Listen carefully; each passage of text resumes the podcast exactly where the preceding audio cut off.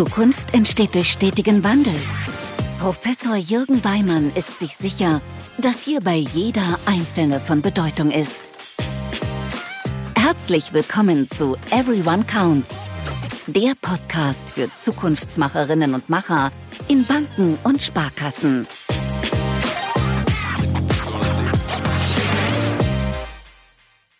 Einen wunderschönen guten Morgen. Ich freue mich sehr, dass du diesen Podcast hörst und wir jetzt gemeinsam in die Woche starten.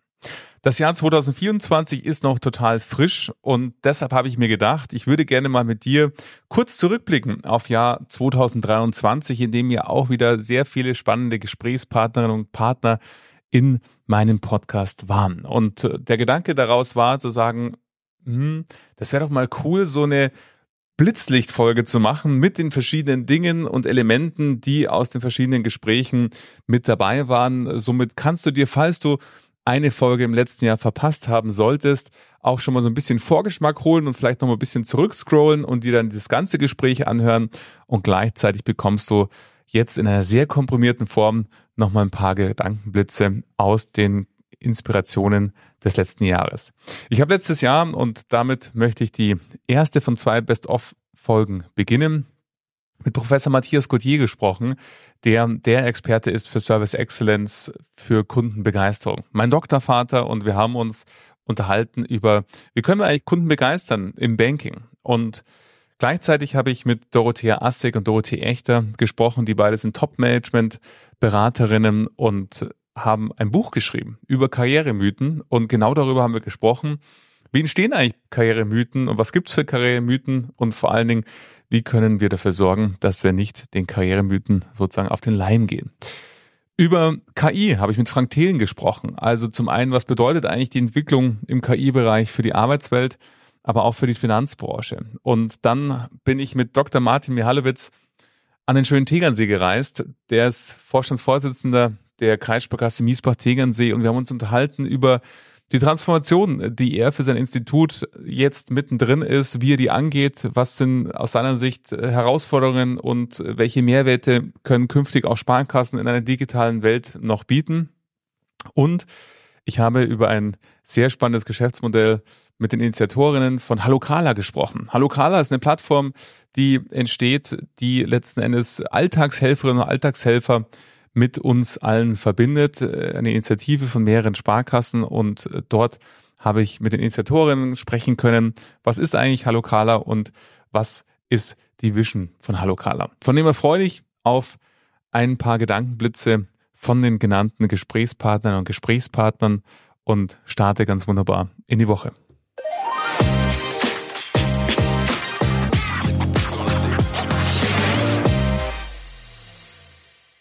Mit Professor Matthias Gauthier habe ich über Service Excellence gesprochen. Wir haben drauf geguckt, was ist eigentlich der Unterschied zwischen Zufriedenheit und Begeisterung und was kennzeichnet eigentlich ein herausragendes Kundenerlebnis?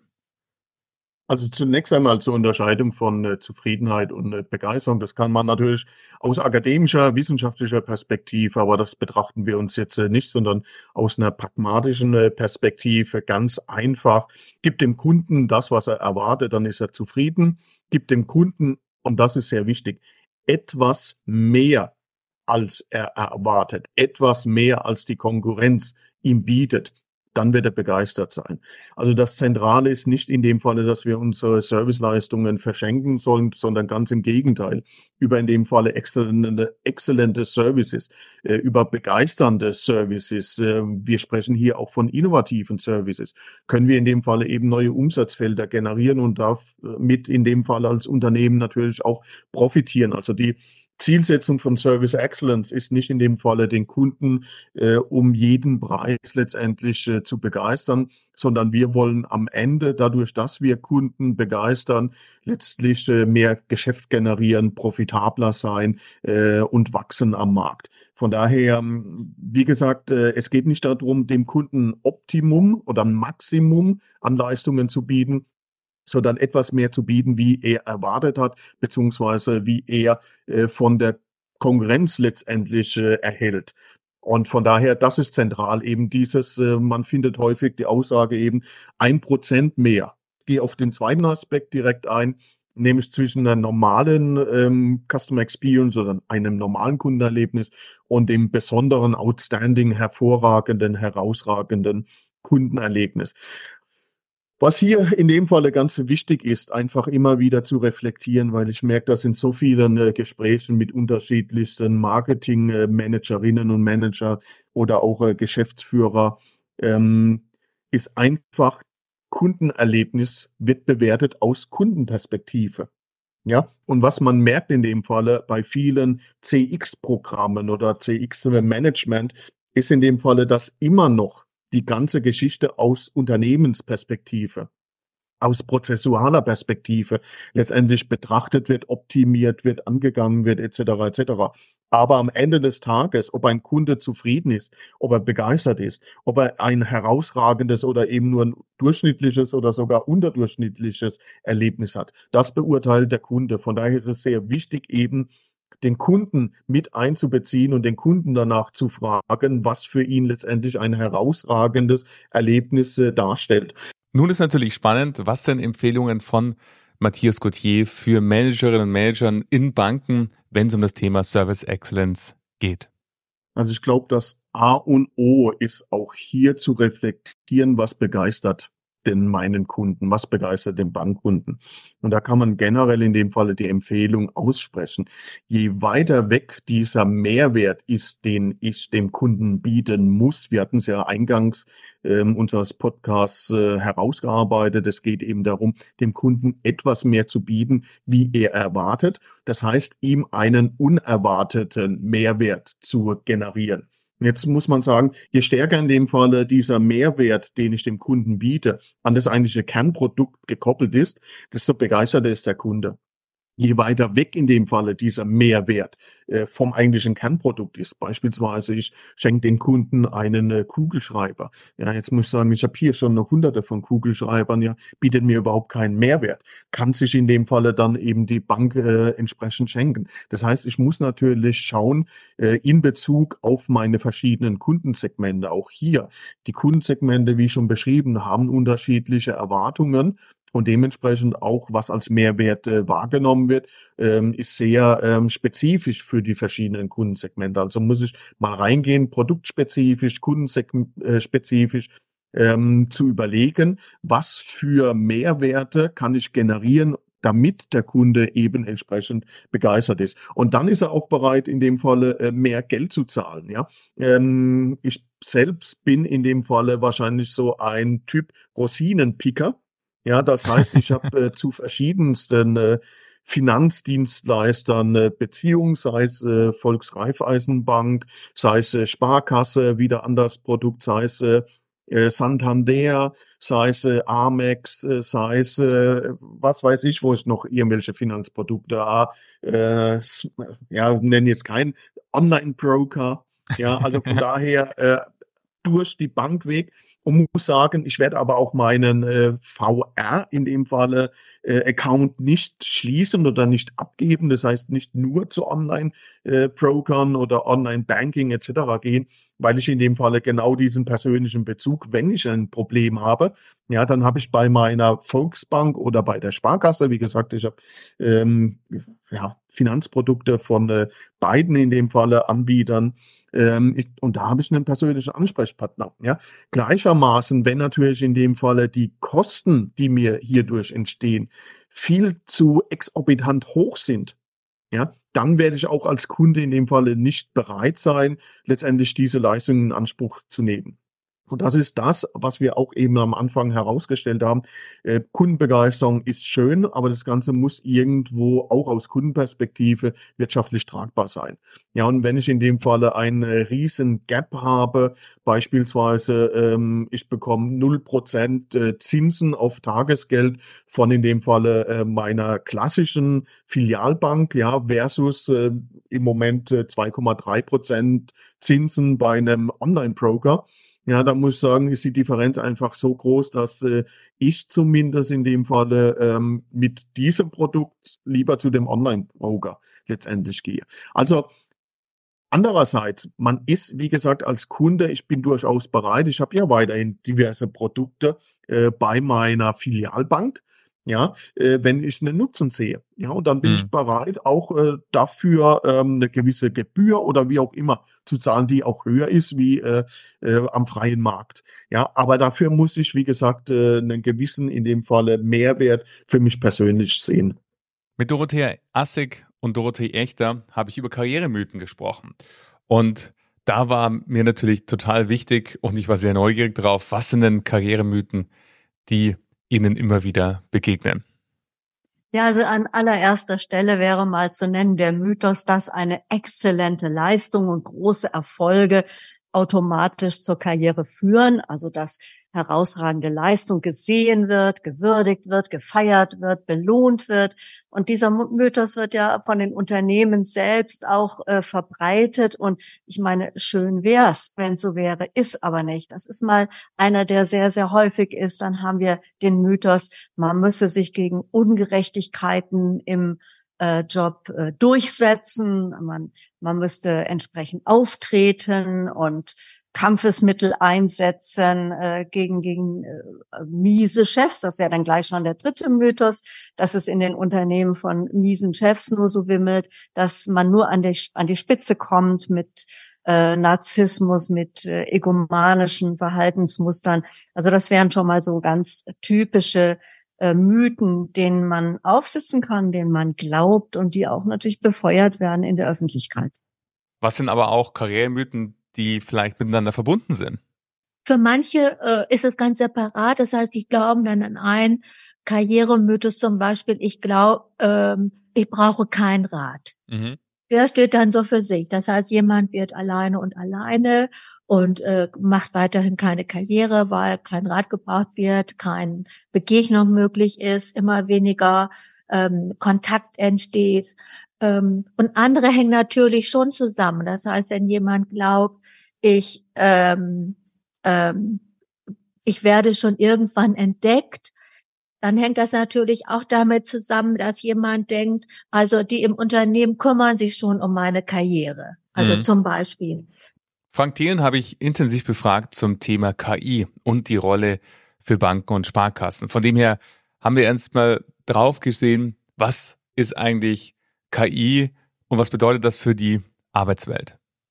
Da, da erinnert sich gerade ganz, ganz viel, ja, weil ähm, wir halt von von den Knowledge Workern oder wie man die nennen will, machen wir nun mal ganz viel ähm, repetitive Arbeit und wir waren bis jetzt, hat uns Software durch den App Store, Cloud, Sync, äh, die E-Mails, Notizen, wir können jetzt hier über die Cloud äh, kommunizieren, so das war alles super, das war immer unsere unsere Produktivität wurde wurde äh, effektiver, aber jetzt ist so ein magischer Moment, wo die Software selber Dinge erstellt, wo die auf einmal komplette Texte schreibt oder deine Präsentation macht oder irgendwann im nächsten auch noch sagt, ich erzeuge etwas, ein, eine Idee, die gebe ich dann in das nächste Tool, das macht damit irgendwas automatisch und dann, man sieht jetzt, also ich, äh, gut, ich habe Achtung, ich habe äh, Alphabet-Aktien ein paar, aber grundsätzlich ein großer Shareholder, aber um jetzt mal Google hier äh, als, als äh, Beispiel zu nehmen, die haben jetzt wirklich Google Ads, was früher halt genau das gleiche, also früher halt die normale Knowledge Worker Tätigkeit war halt, du hast dir deine Keywords rausgesucht, dann musstest du irgendwie der Grafikabteilung anfragen, hast du da Bilder für und dann geguckt.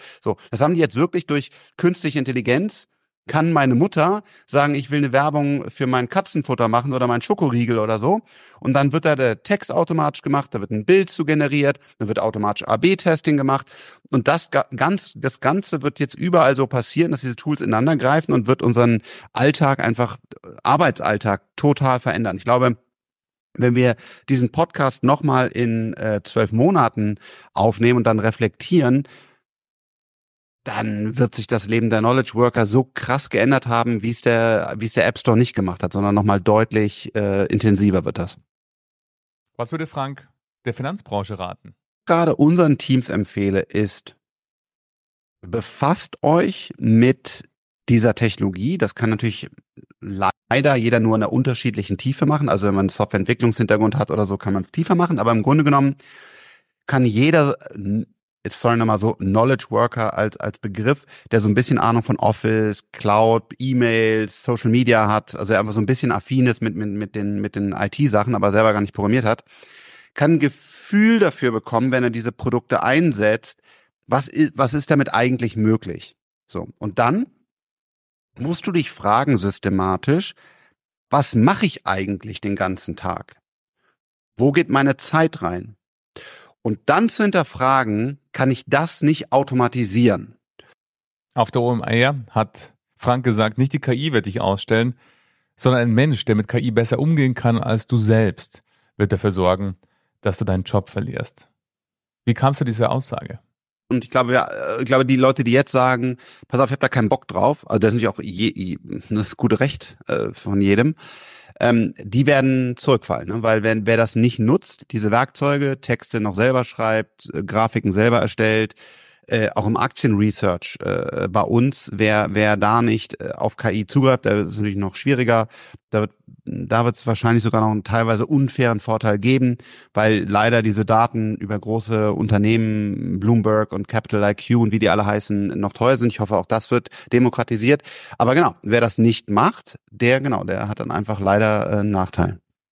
Mit Dr. Martin Mahalowitz habe ich darüber gesprochen, wie er seine Kreissparkasse Miesbach-Tegernsee fit für die Zukunft macht und haben erstmal uns darüber unterhalten, was ist denn eigentlich die zukünftige Hauptaufgabe einer Sparkasse?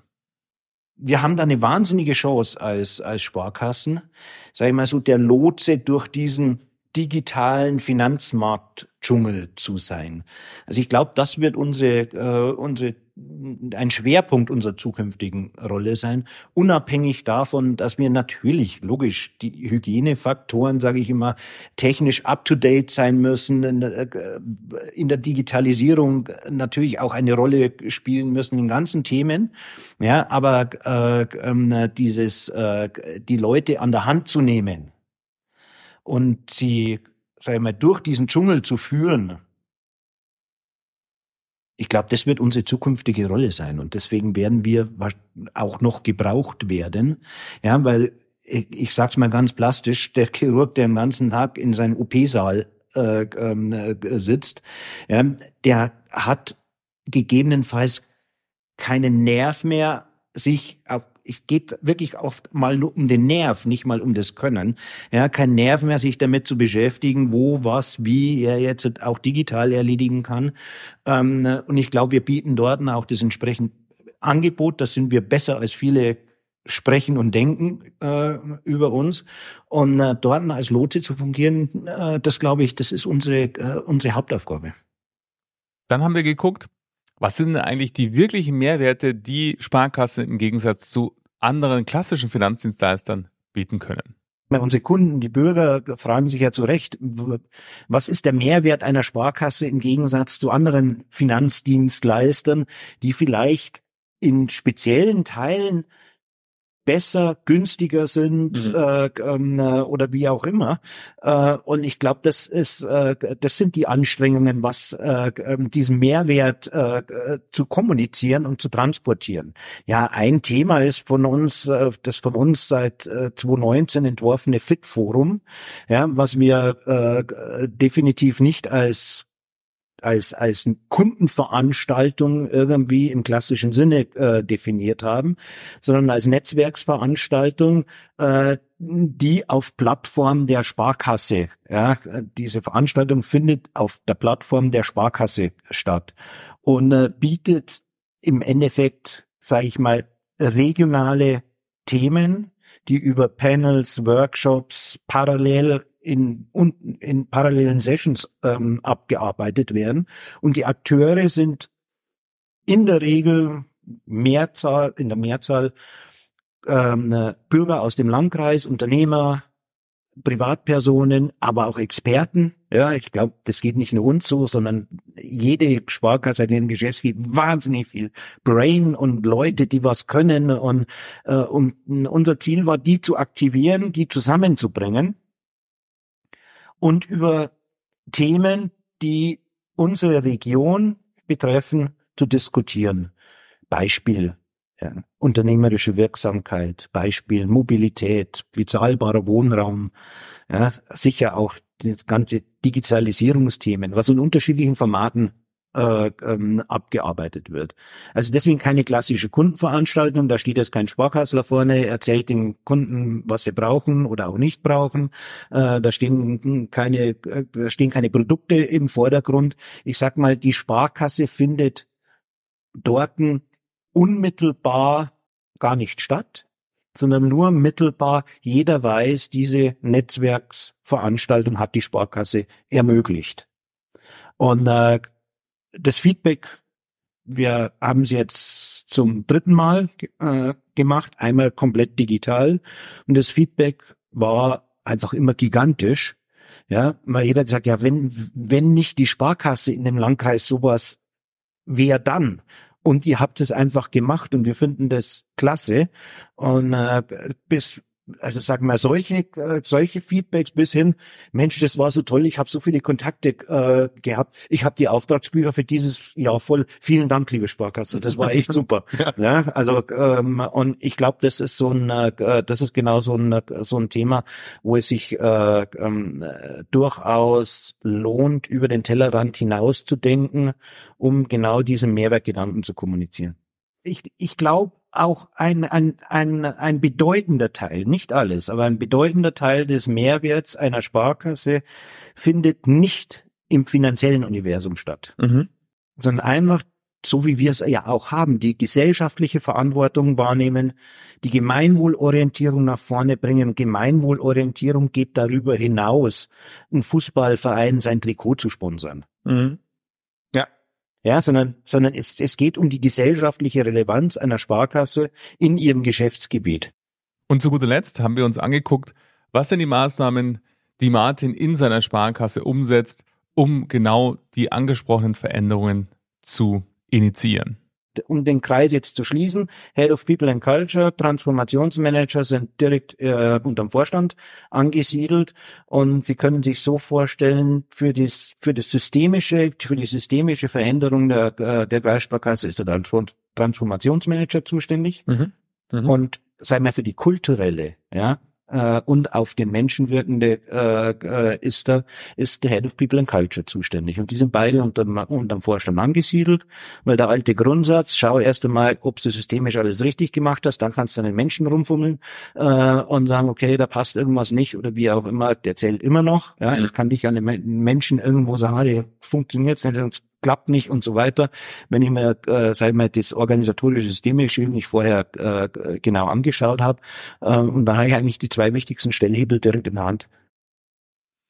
Mit Katharina Jessel, Ursula Gut und Dr. Jürgen Fox habe ich über Hallo Kala gesprochen. Was ist eigentlich Hallo Kala? Mit Hallo Kala wollen wir einen digitalen Marktplatz etablieren, bei dem Hilfesuchenden eine Unterstützung angeboten wird, indem die Verbindung zu regionalen Alltagshelfern hergestellt werden soll. Im Konkreten heißt das, dass wir Seniorinnen und Senioren und deren Helfern eben diese Plattform anbieten wollen, um sie zueinander zu führen und da, wo eben der Schuh im Regelfall am engsten drückt, wenn man tatsächlich den konkreten Hilfsbedarf hat, wenn man vor eine Situation gestellt ist, dass man Unterstützung braucht, diese Unterstützer auf Halokala den Hilfesuchenden präsentieren zu können. Hilfesuchend in dem Fall im Weiteren gegriffen. Es sind eben nicht nur diejenigen, die die Unterstützung selber konkret im Moment brauchen, sondern es ist eben auch der ganze Kreis an Angehörigen, Freunden, Bekannten, Nachbarn, die eben wissen, dass ein lieber Mensch Unterstützung und Hilfe braucht. Und wie sind die ersten Erfahrungen mit Halokala, sowohl von Kunden als auch von Dienstleisterseite?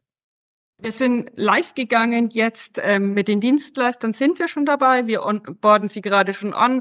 Wir haben 120 Dienstleister mit Profilen schon da, da dabei, sind jetzt im guten Aufbau und die ersten Resonanzen sind super positiv. Wir sind wirklich zur richtigen Zeit mit dem richtigen Thema da.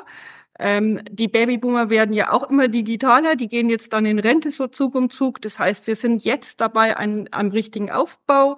Wir haben im Vorfeld auch mal einfach auch eine Umfrage gemacht, um zu sagen, hat Karl, Hallo Carla überhaupt ein Potenzial da, da davon und haben halt da auch schon festgestellt, um zu sagen, ja, die Dienstleister würden gebucht werden und das ganz Erstaunliche an der Stelle ist, wenn wir auch zum Beispiel splitten und die Senioren heute fragen, dann traut es den wenigsten eigentlich jemand zu und sagt, die Senioren würden es selbst buchen. Also auch die Senioren sind heute schon viel, viel digitaler unterwegs, als wir uns das alle geglaubt haben an der Stelle. Das heißt, wir haben extrem tolle, schöne Erfahrungen gemacht und sozusagen jetzt schon ähm, mit dem richtigen Thema da zu sein. Das ist von Privatkundenseite. Wenn wir jetzt heute mal auf Dienstleisterseite schauen, dann sehen wir natürlich einen Markt, der noch nicht ganz so digitalisiert ist. Wir wissen aber auch, dass die Dienstleister sagen, ja, wir wollen den Weg beschreiten an der Stelle. Wir kriegen da auch da die positive Resonanz und sagen, helft uns an der Stelle. Wir wissen zum Beispiel, dass die Dienstleister die Auslastung nicht ganz so ist, ähm, dass die einfach rückläufig ist an der Stelle, weil viele sagen natürlich, sozusagen, Dienstleister sind doch eh komplett ausgebucht. Nein, die Dienstleister sehen sehr wohl, dass es ein bisschen rückläufiger ist und wir brauchen das an der Stelle wirklich auch nochmal. Das heißt einfach, wir helfen den Dienstleistern auch, wir machen eine Win-Win-Situation da dafür. Wir helfen den Dienstleister bei der Digitalisierung und den Privatkunden nachher bei der Buchung und bringen sie einfach so auch gut zusammen an der Stelle. Wenn andere Sparkassen sich jetzt denken, oh, da wäre ich gerne dabei, können sich die denn anschließen? Ja, also natürlich, wir haben jetzt in drei Sparkassen pilotiert und drei Regionen, um einfach die ersten Erfahrungen dafür zu sammeln und auch zu sagen, wo geht denn der Weg hin und funktioniert es auch? Aber natürlich ist es Zielen zu sagen, wir wollen da, ähm, national skalieren an der Stelle. Katharina hat es vorhin gesagt, die Eltern wohnen 600 Kilometer entfernter davon. So ist es normal in Deutschland, dass ähm, die Kinder nicht mehr da wohnen, wo die Eltern wohnen. Und deswegen ist es, glaube ich, umso notwendiger zu sagen, wir skalieren national und wir finden überall die Dienstleister, denn es ist, wird nicht nur ähm, im Salikreis oder in Gummersbach oder in Vorpommern ähm, werden die Menschen älter, sondern in ganz Deutschland und überall bedarf es der Hilfe.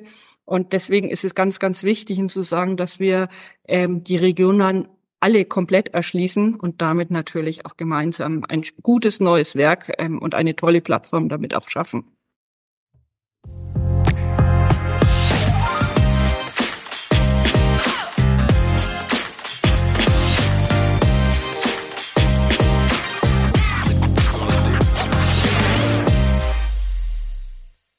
Ich hoffe, dir hat die kleine Reise durch die Gespräche des Jahres 2023 gefallen und es wurde vielleicht nochmal das eine oder andere aufgefrischt oder du hast Neugierde bekommen, die ganzen Folgen zu hören. Die findest du natürlich weiterhin im Podcast-Verlauf, von dem wir scroll einfach ein wenig zurück und dort findest du dann die Gespräche in voller Länge. Nun wünsche ich dir erstmal eine ganz wunderbare Woche und freue mich, wenn du in zwei Wochen wieder hier bist und wir gemeinsam die Woche starten.